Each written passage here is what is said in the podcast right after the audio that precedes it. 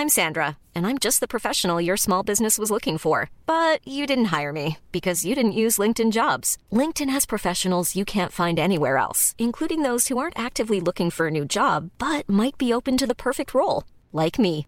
In a given month, over 70% of LinkedIn users don't visit other leading job sites. So if you're not looking on LinkedIn, you'll miss out on great candidates like Sandra. Start hiring professionals like a professional. Post your free job on linkedin.com/people today.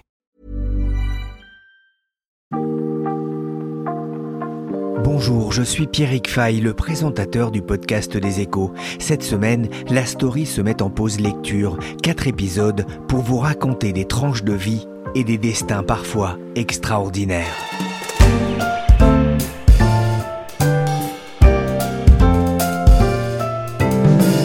Il y a un gars là dehors qui est short à mort et il va paniquer. Il va devoir se racheter. Je vous prédis une journée dantesque. C'est un champ de bataille un peu particulier, une salle des marchés chauffée à blanc, au cœur de la grande machine des marchés financiers. Dans Wall Street en feu de Thomas Veillet, on ne tire pas seulement à balles réelles, mais aussi à coups de milliards, dans un polar financier haletant, un trader englué dans une affaire de délit d'initié à grande échelle. Mais ces gens vont perdre leur job, ils vont se retrouver à la rue. Mon père a travaillé là pendant 23 ans et je leur ai donné ma parole. Il s'agit de pognon, petit. Le reste, c'est du bavardage.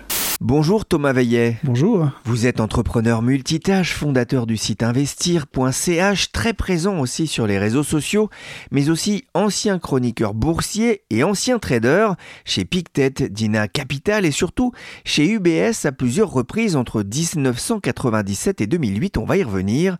Mais si je vous reçois dans la story, c'est aussi parce que vous avez publié chez Talent Édition un polar financier Wall Street en feu, passé du Bloomberg à l'écriture d'un polar, c'est un drôle de parcours. Ouais, c'est un, drôle de parcours, mais je crois qu'en fait, simplement, moi j'étais. Euh, bah d'abord, je suis toujours chroniqueur boursier parce que j'écris des chroniques boursières tous les matins depuis euh, 2006.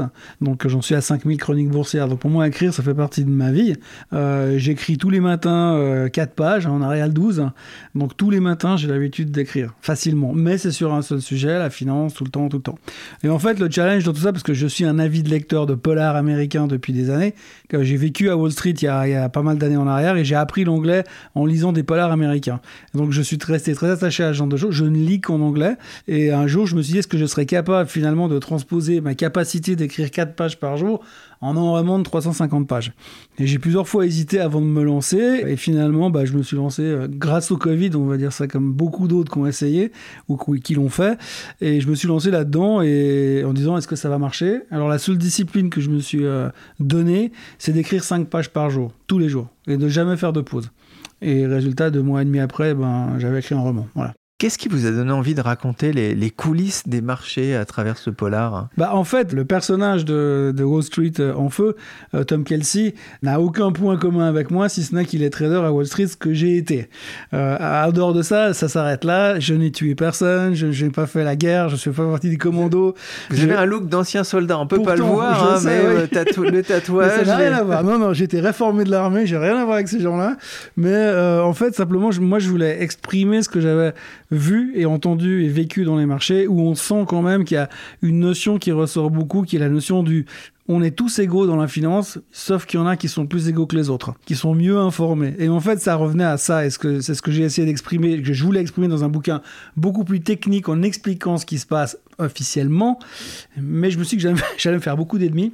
Donc c'était plus simple de romancer la chose. Bon voilà, il y a des choses qui sont peu claires, les gens sont bien informés, c'est ce que je voulais raconter là-dedans. Voilà, être initié, effectivement, l'avantage de l'initié en bourse, hein, qui voilà, permet souvent absolument. de gagner beaucoup d'argent.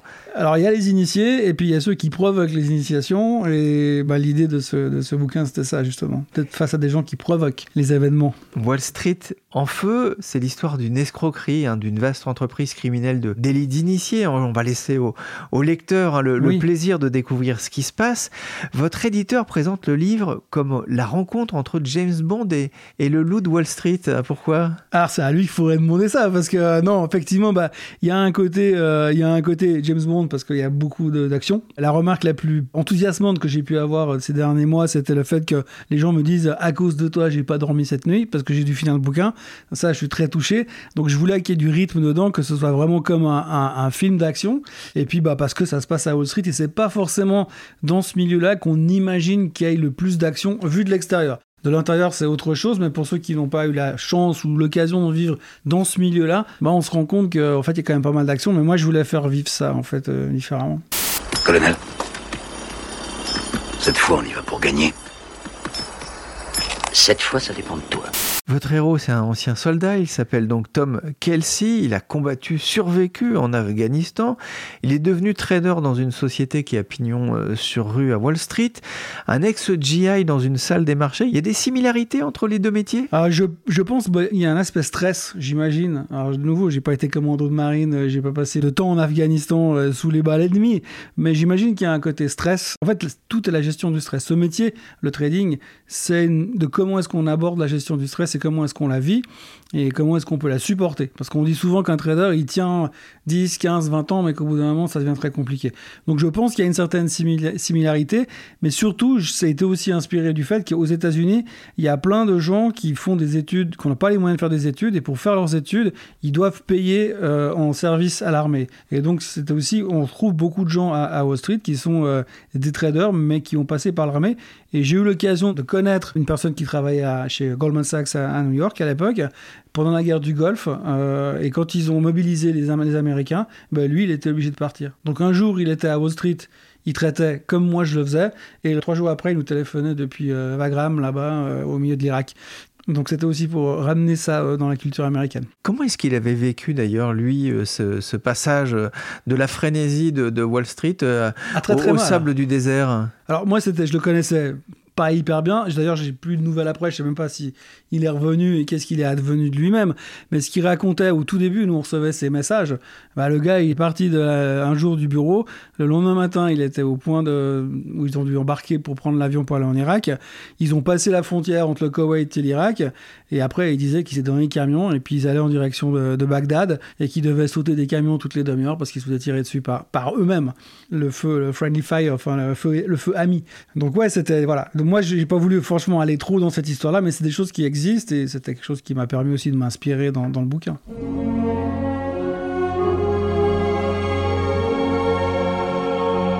Brother in Arms, euh, on parle souvent de la solidarité dans les films de guerre. On, gagne ensemble, on meurt ensemble. C'est pas forcément l'image euh, que l'on se fait d'une salle de marché plus individualiste, peut-être. Alors, ce que j'ai voulu ramener dans le bouquin, c'est effectivement dans la salle de marché, c'est chacun pour soi et Dieu pour tous. Hein. Il n'y a pas, il a pas beaucoup d'amitié profonde qui se lie là-bas dedans. C'est beaucoup de réseaux. Donc, on utilise le réseau qu'on a pour obtenir de l'information. Euh, mais moi, ce que je voulais aussi ramener, c'est que lui, de son passé militaire, il pouvait aussi garder ses liens qui, justement, il y avait une certaine solidarité parmi les soldats, mais pas les traders. On l'a dit, hein, c'est un livre qui est loin d'être statique, c'est un livre également euh, bourré euh, d'action. Vous décrivez aussi un univers euh, très masculin, un peu testostéroné. C'est aussi la réalité de ce métier? Malheureusement, oui. Il y a de plus en plus de femmes, et tant mieux, parce qu'en général, c'est les meilleures. Et donc, je ne dis pas ça pour m'attirer le lectorat féminin, mais il est vrai que dans ma carrière de trader, j'ai rencontré beaucoup d'hommes, mais peu de femmes, et les quelques-unes que j'ai rencontrées étaient ultra compétentes parce qu'elles ont besoin d'être plus fortes et meilleures que les autres, mais ça reste très masculin. Et c'est vrai que euh, il y a eu une époque, euh, je parle de ça à la fin des années 90, quand vous aviez une femme qui traversait une salle de training un peu trop court vêtue, c'était compliqué pour elle. Donc il y a, un, machisme extrêmement exacerbé qui a un peu évolué ces 20 dernières années, soit. Mais voilà, moi je me suis inspiré de ce que j'ai connu et je, ça reste un, milieu, quoi qu'on veuille bien en dire, très macho quand même. Il y a d'ailleurs une femme hein, dans ce polar et qui est loin d'être une potiche. Hein. Oui, absolument. C'est Vanessa, euh, Vanessa Hartmann, qui apparaît comme pilote d'hélicoptère. Euh, alors d'abord, ça s'inspire du fait que Vanessa, c'est ma femme à la base. Hein. Donc j'ai repris les noms, les prénoms un peu basiques au début, le mien et euh, celui de, de, mon épouse. et en fait, j'ai créé ce personnage comme pilote d'hélicoptère parce que c'est aussi une de mes vies antérieures où j'ai eu le cas, j'ai piloté des hélicos pendant pendant 2-3 ans avec de devenir professionnel et avant de basculer dans le trading. Donc je voulais ramener de ça.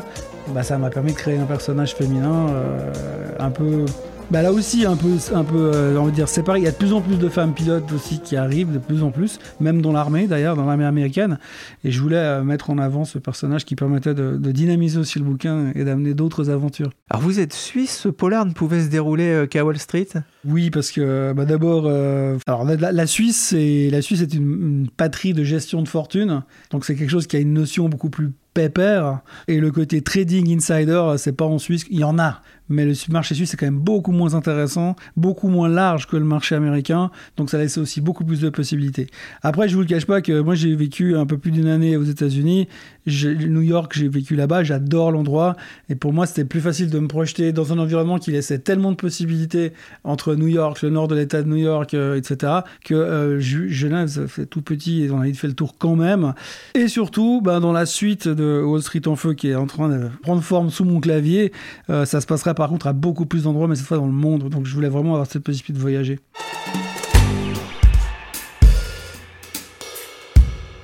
Vous avez travaillé de nombreuses années euh, dans la finance, en particulier chez UBS, et depuis 4 ans comme euh, CEO, un directeur général chez Merion Swiss Partners. En 2007, au moment où démarre euh, la crise financière, vous étiez d'ailleurs spécialiste des actions américaines chez UBS. Vous l'aviez senti venir cette crise? Alors ça dépend à quelle date vous me demandez ça. jamais je dirais que je l'avais vu venir avant tout le monde, parce que personne ne l'avait vu venir à cette, avec cette violence-là. C'était une crise qui était très larvée, puisqu'en fait elle a commencé en 2007. On a commencé à, voir qu'il y avait des problèmes. Les marchés ont commencé à s'affaiblir sans qu'on comprenne vraiment pourquoi ça s'affaiblissait. Et en 2008, on a commencé à comprendre euh, l'impact de tous ces produits structurés pourris qui étaient adossés à des dettes qui n'existaient pas. Enfin, on connaît l'histoire qui, nous avait, qui nous ont mis dans une, une catastrophe assez majeure. Euh, on l'avait pas vu venir avec cette ampleur. Euh, franchement, je me souviens de 2008 quand euh, Lehman Brothers a mis la clé sous la porte. Euh, là, on s'est dit, oula, là, on est en train de taper dans du lourd et la possibilité que ça dégénère sur quelque chose d'énorme, euh, on a pris conscience en 2008. Mais je pense qu'avant, je me souviens avoir fait des présentations devant des gérants de fortune qui disaient mais ça baisse, mais c'est pas grave, ça va remonter. On rentrait dans ce qu'on appelle un bear market, un marché baissier, et on n'arrivait pas vraiment à quantifier et expliquer le pourquoi du comment. Et on a compris vraiment quand tout d'un coup tout s'est accéléré à une vitesse euh, folle. Quel souvenir vous, vous gardez justement de, de, cette période à titre professionnel? Bah En fait, le truc, moi je fais de la finance depuis 1987. Je suis rentré dans la banque en 87, j'avais 16 ans. Euh, nous en Suisse, on fait ce qu'on appelle un apprentissage. Vous travaillez dans une banque, vous allez à l'école, vous travaillez dans une banque, puis à la fin, vous avez un papier. À 20 ans, j'étais employé de banque. À 21 ans, pour un coup de bol monstrueux, je me suis retrouvé dans une euh, salle de trading et j'ai vécu le crash de 87 comme jeune apprenti. J'ai vécu euh, le Koweït en 91, euh, la crise asiatique et russe 96, 97, 98. Après la bulle Internet, le 11 septembre, les subprimes, la crise grecque en 2011. Ensuite, maintenant, le Covid et puis voilà. Et je pense que c'est pas fini. Et je l'ai vécu comme toutes les autres. On a tous ce côté, euh, oh, c'est incroyable, on l'avait pas vu venir. Mais finalement, après, c'est un réservoir d'anecdotes et d'histoires à raconter qui est absolument phénoménal. Euh, sur le moment, on l'a vécu mal, comme tout le monde. Après, de nouveau, notre métier en tant que trader, c'est aussi de réagir vite puis d'éviter les plus grosses claques. Alors, ce qui est assez bien, c'est que quand ça part mal, en général, on perd de l'argent, mais on, est vite dehors. Et après, on est plus dans la gestion de la crise, alors qu'il faut gérer aussi les crises des clients qui, eux, n'ont pas forcément réagi aussi vite que ça. Quoi. Quand vous parlez d'anecdotes, vous en avez quelques-unes en tête? Voilà, il faut faire un podcast d'une semaine, là, parce que ça prend beaucoup de temps, mais en 2008, en fait, il, s'avère que les, gens, pendant une période, avant que ça commence à lâcher, tous commençaient à se dire moi je veux faire beaucoup d'argent. Mais ça, finit, ça commence toujours comme ça. Hein. Vous avez toujours une période où vous avez tout d'un coup tout le monde qui veut faire de la finance, tout le monde qui veut faire du trading, tout le monde qui veut gagner beaucoup d'argent, et tous ceux qui vous parlaient de dire je veux investir à long terme parce que pour ma retraite ça sera bien, tout d'un coup ils veulent être riches demain très très vite facilement, mais sans prendre de risques. Donc ils, ont, ils rentrent tous dans une, dynamique assez spécifique, ce qui sont on va trouver des produits. Et à l'époque on avait on vendait beaucoup de produits structurés euh, qui étaient des, des, produits, je ne vais pas rentrer dans les détails, mais qui étaient assez simples, mais qui donnaient des des rendements extrêmement élevés. Mais comme tout, rendement extrêmement élevé, plus le rendement est élevé, plus le risque est élevé. Sauf que dans les périodes pré-crash, en généralement, les gens le risque, on s'en fout, moi je vois le rendement. Et il fallait expliquer aux gens qu'une euh, boîte qui fait, qui fait des coffrets des rendements de 22%, c'est qu'il y avait un risque monumental de faillite, et ils nous écoutaient pas. Jusqu'au jour où effectivement on a compris ce qui se passait derrière, et puis là il faut leur expliquer qu'ils n'ont pas écouté. Mais là c'est beaucoup plus compliqué. Mais des anecdotes comme ça, il y en a plein parce qu'il y a une espèce de réflexion qui se répercute, et on peut faire un parallèle aujourd'hui avec tout le monde s'est emballé à l'époque, juste avant la crise subprime, tout le monde s'est emballé euh, juste avant la crise Internet en l'an 2000, et là tout le monde est en train de s'emballer sur l'intelligence artificielle. Et là on est en train de faire des belles comparaisons dont on pourra reparler dans deux ans ou dans trois ans contre la crise de l'intelligence artificielle aura peut-être euh, vu son paroxysme. Nous nous sommes émerveillés de notre magnificence dès la venue au monde de l'IA. L'IA Tu veux dire l'intelligence artificielle? Dans Wall Street en feu, vous pointez du doigt les dérives d'un requin de la finance. C'est aussi un rappel de l'importance de, la régulation justement sur les marchés financiers? Bah là, On peut en parler de la régulation parce que c'est quelque chose qui a drastiquement changé depuis 20 ans. Euh, je pense qu'il y a 20 ans en arrière, c'était le Far West chacun faisait ce qu'il voulait, euh, c'était euh, fait de l'argent et puis après on verra la suite. on, voit, on a vu les abus qui ont été démontrés et répétés encore et encore dans les banques, encore récemment. Je veux dire, nous, en Suisse, on est encore traumatisé euh, à cause de la fusion Crédit Suisse-UBS euh, où euh, on a forcé le Crédit Suisse à se vendre à bas prix à l'UBS parce qu'ils étaient partis dans, quelque chose de monstrueux en termes d'erreur, pour rester poli. Et oui, donc il y a besoin d'un renforcement des régulations, mais le problème, c'est que le système bancaire est devenu tellement important en lui-même que finalement on peut pas le laisser tomber. D'ailleurs on l'a vu à chaque fois qu'il y a une banque qui fait une énorme connerie, parce qu'il n'y a pas d'autre terme, là j'arrive pas à trouver des, synonymes, quand ces banques-là rentrent dans ce, système-là, eh ben ils font une erreur et les États viennent les sauver. Parce qu'on ne peut pas se permettre d'avoir une grosse catastrophe. Aujourd'hui, on parle de banque systémique. Prenez le cas de l'UBS aujourd'hui, qui est une méga banque systémique en Suisse. Le jour où ils vont faire une erreur qui va les planter, l'État va les sauver, ils n'ont plus le choix. Donc régulation, c'est bien. Le seul problème, c'est qu'il faut aussi changer la mentalité parce que ces 20 dernières années, on a eu des erreurs et des, des trucs qui ont été monumentaux de la part des patrons de banques et jamais il y en a eu un qui a été sanctionné. Alors on veut réglementer, mais jamais on sanctionne le patron. C'est comme vous prenez un commandant de bord qui se crache avec son avion parce qu'il était ivre-mort aux commandes. Euh, on dit, mais c'est pas grave, on va s'occuper des blessés et de ce qu'on peut faire, mais vous le sanctionnez pas. Donc, ce qui va se passer derrière, ça recommence. Et ça recommencera encore tant qu'on n'arrive pas à sanctionner les gens qui sont responsables de piloter ces, ces, ces monstres choses. Bah, Thomas, vous avez fondé en 2016 le site investir.ch, une société de conseil en investissement. Vous êtes aussi chroniqueur boursier ou plus exactement vulgarisateur financier. La, nuance est importante. Vulgarisateur financier est important parce qu'aujourd'hui, euh, on est arrivé à un stade où beaucoup de gens veulent faire de la finance et ils ont peur parce que le banquier, son travail, c'est de vendre ses compétences, mais aussi d'expliquer aux clients que sans lui, il ne peut pas s'en sortir. Et moi, mon boulot de vulgarisateur financier, c'est d'expliquer aux gens comment fonctionne la finance pour leur expliquer que le, banquier, il n'en sait pas plus que vous, il faut juste appliquer une méthodologie et fonctionner normalement. Donc, euh, je crois que euh, c'est important de vulgariser, et moi, j'ai une certaine visibilité en Suisse et en France euh, de plus en petit à petit parce que je fais aussi j'ai aussi une chaîne vidéo YouTube je travaille avec une banque suisse et là je suis en train de créer une chaîne vidéo qui s'appelle Decode TV où on décode la finance parce qu'on a de plus en plus de demandes de gens qui viennent me dire, mais Thomas, explique-nous comment ça marche, donne-moi des cours, forme-moi. Et je ne peux pas prendre euh, des élèves, je ne peux pas créer des classes pour expliquer tout ça. Mais les gens, ils ont besoin de comprendre simplement, sans avoir besoin d'ouvrir un bouquin de 600 pages. Il y a quelques mois, deux mois, le 29 septembre pour être précis, on était à 95 dollars le baril et tout le monde faisait la queue chez CNBC pour dire ah j'ai un truc à dire, moi je pense que le baril il va à 120, non il va à 130, non non il va être en tout cas au-dessus des 100 dollars. Non, non, il sera à 150. Ah, on sait pas, peut-être qu'il ira à 200. Bref, ils sont tous venus nous donner leur target perso bien élevé, bien plus élevé, c'est une évidence. On était à ça d'aller sur les 100, donc, hein. Et puis, bah, depuis, ça fait que de baisser et le décryptage du Morning Bull que vous animez tous les matins sur la chaîne YouTube Swissquote. Justement, que pensez-vous de l'émergence de toutes ces chaînes sur Internet avec des influenceurs qui disent Faites comme moi, jeune entrepreneur, vous allez vous faire beaucoup d'argent Ça, c'est une escroquerie, c'est pas pareil. L'influenceur qui vous dit Faites comme moi, vous allez gagner de l'argent en très peu de temps, c'est un escroc. Ça existe. On l'a vu avec certains influenceurs à Dubaï qui sont d'ailleurs tombés euh, avec la nouvelle loi, euh, la nouvelle loi française. Mais quelqu'un qui vous dit, et ça c'est c'est une vérité. Quelqu'un qui vous dit fais comme moi, tu vas gagner de l'argent, c'est un menteur et un escroc. Nous, ce qu'on essaie de faire aujourd'hui, c'est d'expliquer aux gens comment fonctionne la finance pour qu'ils puissent devenir autonomes. Mais moi, si je savais ce qu'il fallait faire, un, je vais être égoïste, mais je le dirai pas aux autres. Hein. Et puis deux, je serais pas en train de vous parler ici parce qu'on aurait dû se trouver quelque part aux Bahamas parce que je serais à la retraite déjà. Donc il y, a un côté méthodologie de travail qu'on doit apprendre. Il y, a une question de transparence, il y a une question de réflexion et de travail qui peut s'apprendre. Maintenant, la personne qui dit viens, je vais te montrer, c'est comme le monsieur qui donne des bonbons à un enfant puis qui dit viens avec moi. C'est ce qu'on dit aux enfants. Faut pas aller avec ces gens-là. Mais c'est pareil.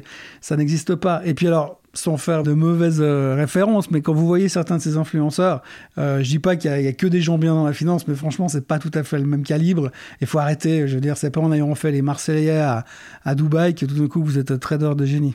Ça, je sais plus la placer celle-là. Je suis content. Hein. Elle est bien. Vous avez vécu hein, plusieurs crises, hein, vous le disiez, hein, depuis votre début de carrière dans la finance. On sait que la dernière grande crise date d'il y a 15 ans. On va pas forcément parler hein, de. Euh, on a parlé de, du Crédit Suisse. Il y a eu l'exemple de la Silicon Valley Bank en, Californie, mais bon, pour l'instant, ça a été circonscrit notamment par l'action assez rapide des autorités. le rebond des marchés est d'ailleurs impressionnant depuis 2009. Et aujourd'hui, dans la finance, finalement, beaucoup n'ont jamais été confrontés au crack boursier. C'est un risque ben oui, est-ce qu'il y aura un crash boursier? La question c'est pas de savoir s'il y en aura un, la question c'est combien de jours il nous reste pour qu'il y en ait un crash boursier. Ça peut être un jour, ça peut être dix ans, mais on va en avoir un de nouveau. C'est inévitable. Euh, parce qu'on va de bulle spéculative en bulle spéculative, on va de ce qu'on appelle en anglais le FOMO, euh, la peur de rater le train, le fear of missing out, de rater l'occasion de montrer dans le marché. Donc les gens vont rentrer en masse pour jouer une tendance. On l'a vu il n'y a pas plus tard que deux ans sur la crise des cryptos. Euh, les gens achetaient tout n'importe quoi en se disant j'achète du bitcoin, il va à un million. Il est monté, il est monté de 1000 à 65 000, 65 000, il a fait 15 c'est des crises qu'on a déjà vécues. On va le revivre. On va le revivre parce que pour que ça, que ça fonctionne, ce marché doit s'auto-réguler et il doit monter, avoir des gros, des gros nettoyages pour pouvoir repartir. Maintenant, la question, c'est quand? Et c'est pour ça que c'est important finalement de donner des clés de lecture aux gens? Alors je pense que c'est important de donner des clés de lecture, qu'ils comprennent que ça peut arriver et qu'ils essayent aussi d'anticiper eux-mêmes les prémices de ce qui peut être euh, un crash. Pour moi, quand je vois ce qui se passe aujourd'hui sur la thématique de l'intelligence artificielle, je me dis que c'est les prémices qu'il y a un truc qui est en train de se passer. Ça peut, durer encore trois ans, hein. mais ça, c'est le début de quelque chose. Pourquoi? Parce qu'aujourd'hui, vous avez une société, pour ne pas la citer, qui s'appelle Nvidia. Nvidia qui vient euh, vous annoncer ses résultats trimestriels en disant les prochains, ils vont être tellement énormes qu'on peut même pas les quantifier. Je veux dire, c'est, on est, c'est de la finance ésotérique, là. D'habitude, nous, on veut des chiffres, des données, des trucs précis. Là, on dit, on va gagner tellement de fric, mais je peux même pas vous dire combien. Et le marché fait exploser le titre là-dessus. Le titre prend 300% depuis le mois d'octobre parce qu'ils vont faire de l'intelligence artificielle, mais on sait même pas ce qu'ils vont gagner. Je veux dire, quand on fait des calculs financiers, on a des spreadsheets Excel où on rentre des données dedans. Si vous rentrez euh, résultat faramineux, ça vous met valeur inconnue. Hein. Il ne peut pas vous calculer dans un spreadsheet Excel. Ce qui veut dire que de toute façon, vous vous retrouvez face à une situation où on a un danger qui est en train de se développer. La question de toutes les bulles spéculatives, c'est où est-ce qu'elle commence et quand est-ce qu'elle explose? Mais comme on sait tous, une bulle, elle peut gonfler, puis nous surprendre, gonfler encore, mais le jour où elle claque, c'est très très violent. Et donc on est en train de rentrer là-dedans, et pour moi c'est important justement que les gens comprennent qu'il y a des phrases typiques qu'on utilise dans la finance. Les arbres ne montent pas au ciel, les marchés ne peuvent pas monter au ciel. Pour pouvoir monter, il faut qu'ils baissent. On ne peut pas monter verticalement. Donc oui, il y en aura, mais il faut expliquer aux gens que ça peut se produire. Le marché explose, c'est de la folie Nous sommes sur des valeurs qui vont augmenter très vite. Je suis la bourse d'études de vos enfants. Oui, ma première vente, ça y est Tu fais partie de notre clan maintenant. Il y aura une suite à Wall Street en feu, vous l'avez dit? Oui, bien sûr. Plusieurs. non, enfin oui, il y a une suite qui là, que je suis en train d'écrire maintenant, qui j'espère avoir fini le manuscrit euh, fin de l'automne. Après, ce sera une question de correction, mais euh, et puis de mon éditeur qui décidera quand c'est qu'il faudra mettre euh, sur le marché. Mais oui, il y aura une suite et il y en aura d'autres. De toute façon, je pense que peu importe le succès, je suis trop accro en fait à l'écriture. Donc je continuerai à écrire des bouquins, qui t'en vendent 10 par bouquin, mais je continuerai parce que j'aime ça. Et celui-ci, pour la petite histoire, je l'ai écrit en disant je vais en vendre 100. C'était mon, objectif. Et aujourd'hui ah, Aujourd'hui, je sais pas où on en est, mais j'en ai vendu avant en auto-édition, j'en ai vendu plus de 3000 tout seul, euh, sans aucune aide stratégique. Alors là, la première version, il y avait beaucoup de coquilles, c'était les erreurs de jeunesse. Euh, Wall Street en feu était complètement retravaillé. J'ai travaillé avec un coach qui m'était fourni par Talent Édition euh, un coach que, j'ai dû apprendre à vivre avec et à comprendre comment il fallait fonctionner. C'était pas facile tous les jours. mais C'est votre femme qui a dû être contente. De quoi? C'était pas mon coach, ma femme. Non, mais il y avait le coach derrière tout le temps. Ouais, beaucoup, et c'était dur pour elle parce que je le prenais mal. C'est très difficile d'entendre des gens qui vous disent c'est pas bien ce que t'as fait là. C'est beaucoup plus facile d'aller dans une interview comme ça, vous pouvez dire j'ai beaucoup aimé votre bouquin, là c'est beaucoup plus facile. Si vous m'avez dit ouais, j'ai détesté ce que vous avez écrit, expliquez-moi comment vous avez fait pour écrire un truc pareil, c'est beaucoup plus compliqué. Mais quand vous avez un coach, il vous dit que tout ce que vous avez fait c'est mal, et donc il faut juste leur penser différemment. J'exagère, mais euh, oui, il y a toute cette réflexion derrière où effectivement c'est un boulot c'est un boulot, ça s'apprend. J'ai beaucoup appris, mais ce que j'ai appris, c'est que moi, j'ai aimé faire ça. Et j'en ferai d'autres. Alors après, si, si ça marche très bien, puis je peux faire que ça, mais tant mieux même si ça continue, si ça ne marche pas aussi bien que je peux pas arrêter de travailler à côté, tant mieux parce que j'adore ce que je fais à côté, c'est pas un problème, mais je continuerai à écrire parce que c'est juste génial. J'ai vécu, quand j'ai écrit ce bouquin, j'ai vécu une période de ma vie où j'étais, euh, j'étais sous cocaïne. Je ne me drogue pas, je sais pas ce que c'est la cocaïne, mais je veux dire, j'étais surexcité le fait d'écrire. Et ça, m'excite et j'adore faire ça. Donc c'est vraiment une passion. Dans, dans, tout ce que je fais d'ailleurs, c'est passion d'abord et c'est facile après. Donc il y en aura d'autres, ouais. Merci Thomas Veillet, auteur de Wall Street en feu chez Talent Édition. Je vous invite aussi à découvrir ma critique sur ce livre publié sur le site Les Échos Weekend. Demain, deuxième épisode de notre série de fin d'année à la rencontre de Gaston. Et je ne parle pas du gaffeur en chef. Cet épisode de la story a été réalisé par Nicolas Jean, chargé de production et d'édition Michel Varnet.